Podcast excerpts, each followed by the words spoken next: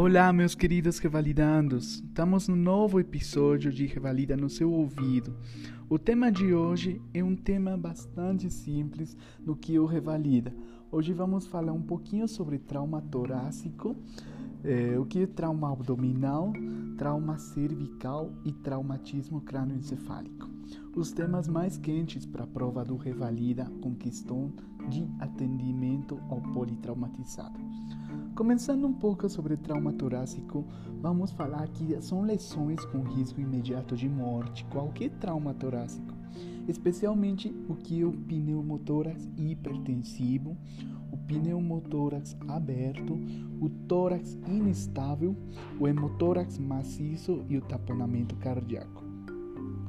Falando um pouquinho sobre pneumotórax hipertensivo, vamos falar um pouco sobre a expansividade que está diminuída e o paciente vai ter timpanismo na área da lesão, a escuta vai estar diminuída na área da lesão e a conduta temos que fazer uma descompressão rápida. E onde que faz? Algumas guias falavam antes de que se fazia no segundo espaço intercostal na linha médio-clavicular, mas agora você pode utilizar, fazer essa descompressão rápida no quinto espaço intercostal, onde você vai fazer posteriormente o drenagem torácico. Então não tem muito sentido você fazer uma punção em um lugar e depois fazer em outro. Pode fazer no mesmo espaço onde você vai puncionar para fazer o seu drenagem.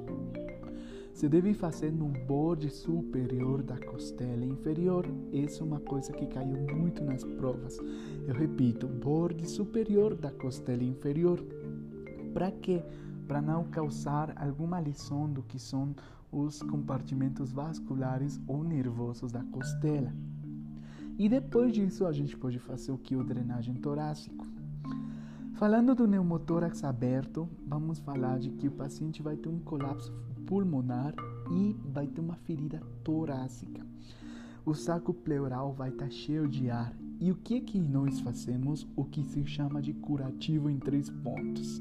Nós pegamos um pedaço de esparadrapo ou micropore e fazemos o curativo em três pontos: superior, médio inferior e deixamos sair. Para quê? Para quando o ar sair, que saia não entra de novo ar. Então isso vai ser como uma válvula que vai frear o conteúdo de ar que sai, mas não deixa entrar. Então esse vai ser o curativo em três pontas e depois a gente pode fazer o que o drenagem pleural. Em tórax inestável com contusão pulmonar, vamos ver o que é uma fratura de mais ou igual a duas costelas. O paciente vai ter uma respiração paradoxal em inspiração vai diminuir o tórax e em expiração vai aumentar o tórax. Mas o problema vai ser a contusão pulmonar, porque o paciente vai apresentar uma dor intensa. E a conduta é restringir a hidratação e tratar a contusão pulmonar, especialmente com oxígeno, com O2. No hemotórax maciço, vamos ver que quando o paciente tem maior a 1500 ml de sangue, vamos falar de que o paciente está com hemotórax maciço. E o diagnóstico clínico geralmente é feito pelos antecedentes clínicos e pelos ferimentos de penetrantes de qualquer arma de fogo ou uma faca. E a conduta devemos fazer uma reposição volêmica, descompressão com drenagem pleural no quinto espaço intercostal na linha axilar anterior e uma autotransfusão de sangue se o paciente tiver perdido muita sangue. Em caso de mais de 1500 ou eh, quando o paciente tem 300 ml por hora, devemos fazer a drenagem imediata e em alguns casos se indica o que é a toracotomia. O tamponamento cardíaco. O tamponamento cardíaco é mais comum como um trauma prepenetrante e a cavidade mais lesada se encontra no ventrículo direito. Por quê? Porque o paciente vai ter, nesse caso, um pulso paradoxal quando vai ter uma diminuição da pressão arterial maior ou igual a 10 milímetros de mercúrio na inspiração. E vamos ter o que é a triade de Beck. A triade de Beck é nada mais que hipotensão, abafamento das bolhas e uma êxtase jugular. A sinal de Kussmaul a sinal de Cosmo apresenta um aumento da pressão venosa central na inspiração profunda e o tratamento é emergencial. O que, que temos que fazer? É uma pericardiocentese.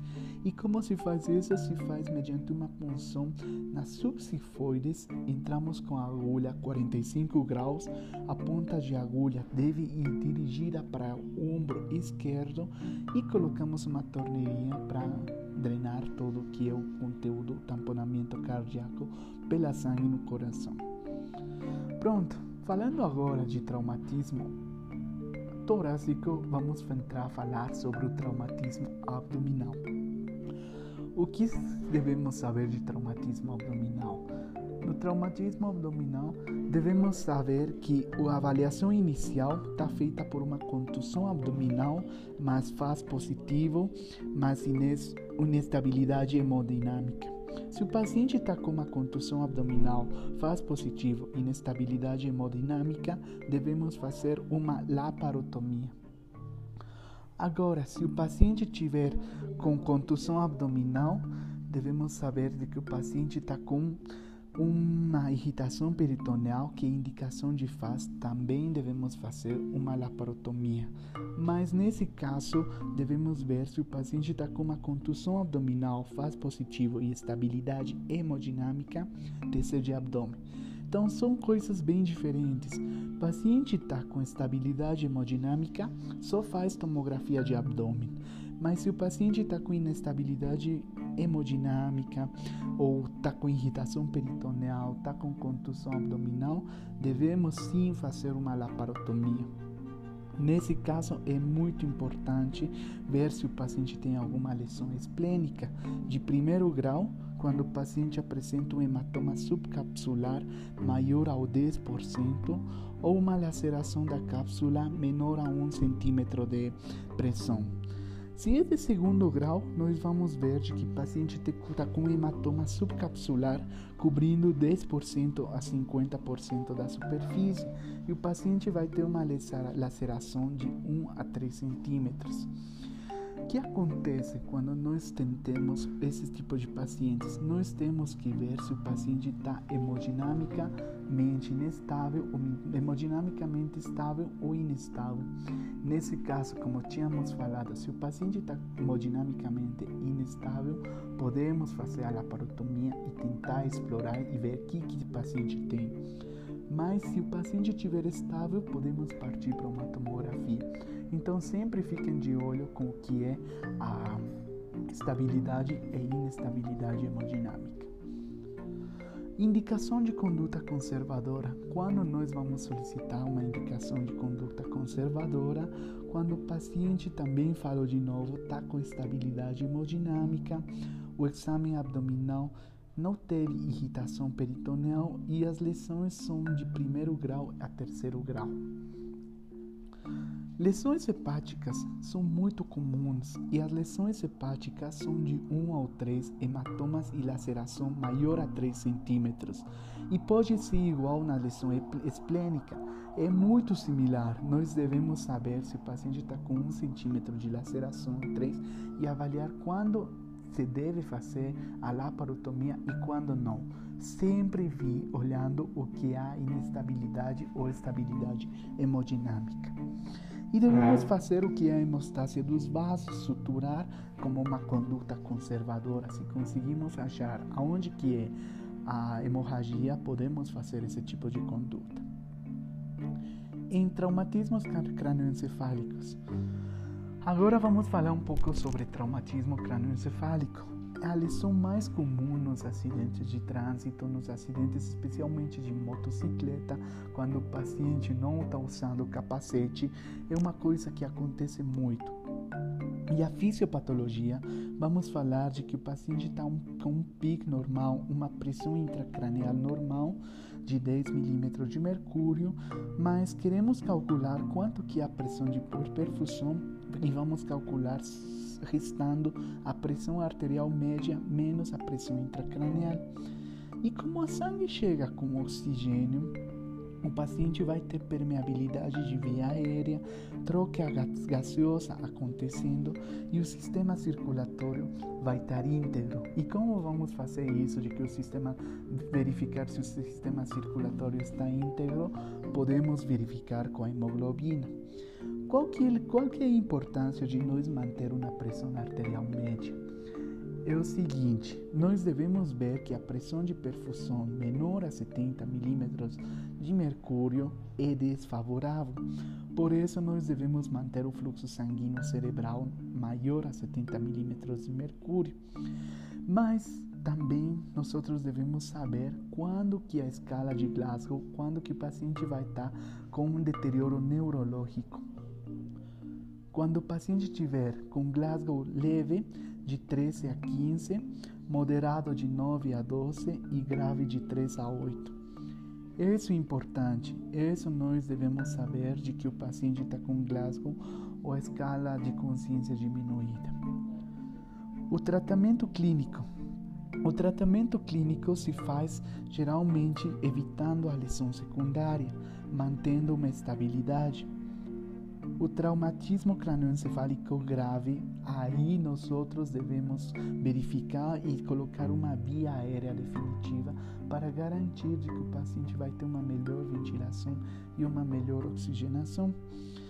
A hiperventilação moderada, o paciente vai estar com PCO2 de 25 milímetros de mercúrio e em alguns casos podemos utilizar manitoembolos. O tratamento é sempre cirúrgico. As lesões de couro cabeludo se tratam com suturas, com algum tipo de sutura primária ou secundária, dependendo do grau de comprometimento das lesões de couro cabeludo. E as fraturas que têm afundamento de crânio também devem ser tratadas. As lesões intracranianas de massa já são lesões mais profundas que podem produzir-se posteriormente, o que são os dois tipos de hematomas o hematoma extradural e o hematoma subdural. O hematoma extradural, o paciente apresenta uma ruptura de, da meninge média e também da seco parietal ou occipital. E paciente sempre tem que fazer o drenagem precoce quando tem esse tipo de hematoma extradural para garantir de que o paciente não tenha nenhum compromisso ou aumento da massa craniana pelo hematoma. Já os hematomas subdurais apresentam rotura do plexo venoso meníngeo. Por exemplo, pacientes que são mais idosos ou etilistas ou que tiveram algum tipo de queda, aí esses pacientes vão ter o hematoma subdural. E vamos falar de uma dica muito importante aqui. No hematoma extradural, nós vamos ver a lesão na tomografia como se fosse um limão, o tipo limão. E quando é hematoma subdural, vamos ver tipo banana, que compromete, tem um compromisso maior e nós vamos ver a forma de uma banana na tomografia. Então, muito importante isso, porque caiu muito nas perguntas do Revalida do 2017. E os pacientes que têm esse tipo de quedas, etilistas ou idosos, o tratamento é cirúrgico. E o tratamento cirúrgico é feito pelo neurocirurgião tentando drenar o que é o hematoma e depois tentar garantir uma via aérea. E por último, vamos falar um pouquinho sobre o que são as lesões cervicais. As lesões cervicais nós vamos ter o que a zona 1, 2 e 3. A zona 1 é entre, se encontra entre a clavícula e a cartilagem cricoide. A zona 2 se encontra entre o cartilagem cricoide e o ângulo mandibular e a zona 3 se encontra entre o ângulo e a base de crânio. Então, essas três zonas determinam para saber quando o paciente tem algum tipo de perfuração ou algum acidente que causou algum ferimento por arma branca no pescoço, nós vamos saber as três zonas. Quais são os sinais e sintomas disso? A lesão de via aérea e digestiva superior, devemos ver se o paciente, verificar se o paciente tem. E como identificamos pela clínica quando o paciente tem estridor, enfisema subcutâneo e disfagia. O paciente pode ter também hemoptises, hematemesis e epistaxis. Isso é muito comum nas lesões de via aérea e digestiva superior.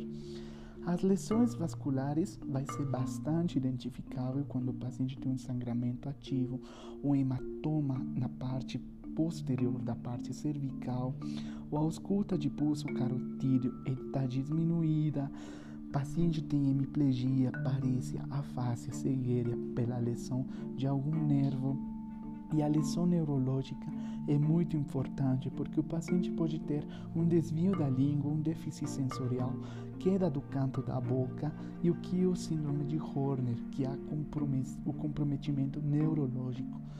O tratamento é, temos que ver se o paciente está com uma inestabilidade, temos que fazer e partir para uma cirurgia obrigatória. Mas quando o paciente tem estabilidade, fazemos uma exploração seletiva, sempre explorar, ver se tem compromisso, se tem uma lesão da via aérea ou digestiva, já partimos para cirurgia. Mas se não, podemos pedir um exame complementar, raio-x, tomografia e o que for. E vamos fazer observação. Das, se o paciente tem lesões da soma 1, nós podemos fazer uma cervicotomia. Se tem da soma 1 e 3, podemos fazer uma angiografia pré-operatória, porque sabemos que tem vasos muito importantes, como a carótida, interna, externa e jugular.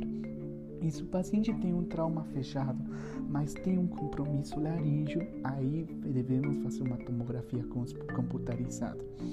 E se temos suspeita de uma lesão aurodigestiva, aí nós fazemos uma endoscopia para saber. Mas vamos saber que em lesões aerodigestivas o paciente vai ter o que é o compromisso digestivo e pode ter o enfisema subcutâneo na parte cervical. O trauma de laringe, aí se temos trauma de laringe, devemos partir para o que é a traqueostomia de emergência. E se tem trauma de maxilar, podemos fazer uma cricotireoidostomia. Então foi isso com questão de politraumatismo. Espero que tenham gostado dos podcasts. Falamos sobre o mais importante do que é trauma torácico, trauma abdominal, traumatismo crânioencefálico e trauma cervical, que é o tema quente da prova. Tenha uma boa tarde e nos vemos no próximo episódio.